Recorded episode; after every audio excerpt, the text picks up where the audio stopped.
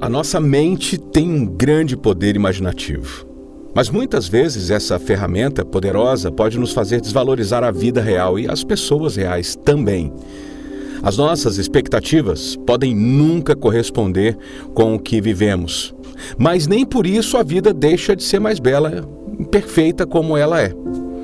As pessoas com quem nos relacionamos têm suas próprias vontades, sonhos, percepções e, claro, seus próprios defeitos e as amamos justamente por elas serem quem são. Mas quando jogamos sobre o outro as nossas expectativas, nós queremos que ele mude a si mesmo. Mas se o amamos justamente por ele ser quem é, será que se ele for exatamente como desejamos, o amaremos ainda? Muito provavelmente não. As expectativas são reflexos e retornos conforme seu ponto de vista gostaria que fosse.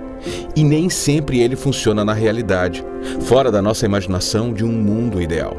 Entender isso é libertador e nos faz uma noção e nos traz uma noção muito mais tolerante e, por consequência, feliz da nossa vida.